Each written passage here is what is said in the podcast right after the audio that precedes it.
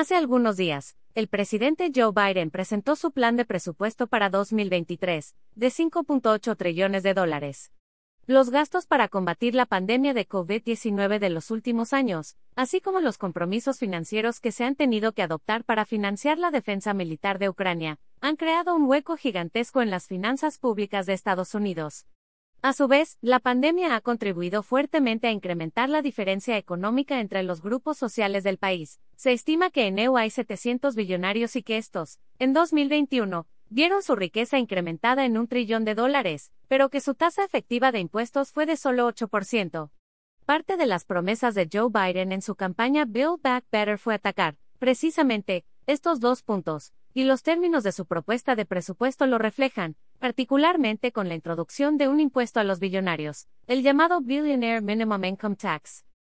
Mucho se había especulado que este impuesto vendría en la forma de un gravamen sobre el patrimonio, pero esto parecía imposible considerando las limitaciones que actualmente existen en el sistema jurídico de EU. ¿De qué habló? Pues de que la enmienda 16 de la Constitución de EU solo otorga al Congreso el poder de establecer y recaudar impuestos sobre ingresos, y las Cortes históricamente han resuelto que los impuestos que se enfocan exclusivamente sobre la riqueza existente, y no sobre su incremento, son inconstitucionales. La maroma que se busca hacer con esta propuesta de impuesto es que se grave el incremento en esa riqueza y equiparar el mismo a un ingreso que sí podría ser gravable bajo la Constitución.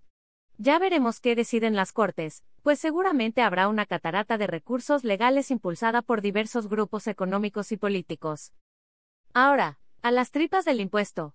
El impuesto busca grabar a los hogares que tienen, al menos, 100 millones de dólares, para que estos paguen, como mínimo, una tasa de 20% sobre sus ingresos ordinarios, y sobre el incremento en el valor de sus activos líquidos, como por ejemplo, las acciones de compañías públicas, aunque los mismos no se hayan vendido.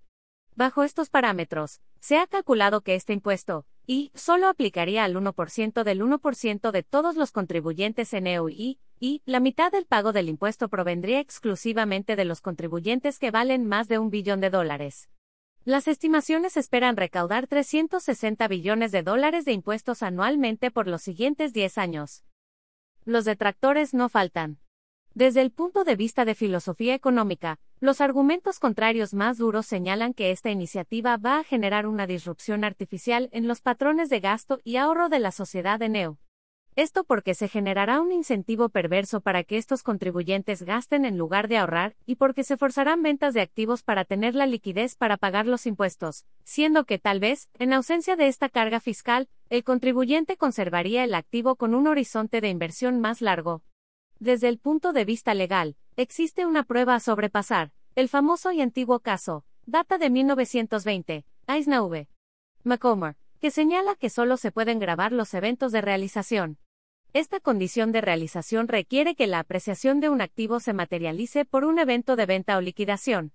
Los creadores del nuevo impuesto apuestan que este criterio ha sido rebasado, y que las Cortes reconocerán que la apreciación de activos de fácil realización, y donde el incremento en valor es fácil y objetivamente medible, es un evento grabable. Agarre sus palomitas.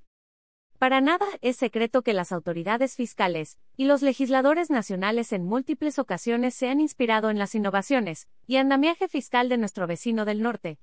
Estoy seguro de que estarán con un ojo al gato, y otro al garabato para ver si pasa este impuesto y, en su caso, qué resultados da. Los contribuyentes nacionales debemos, igual, estar atentos. Comentarios en arroba mergiacosensa. Pal gordito valió toda la pena regresar a Breco, al River Oyster Bar, por el ceviche mixto y el red snapper tiradito. Síguenos en Twitter arroba dinero en imagen y Facebook, o visita nuestro canal de YouTube Abel Mejía Cosenza. Opinión.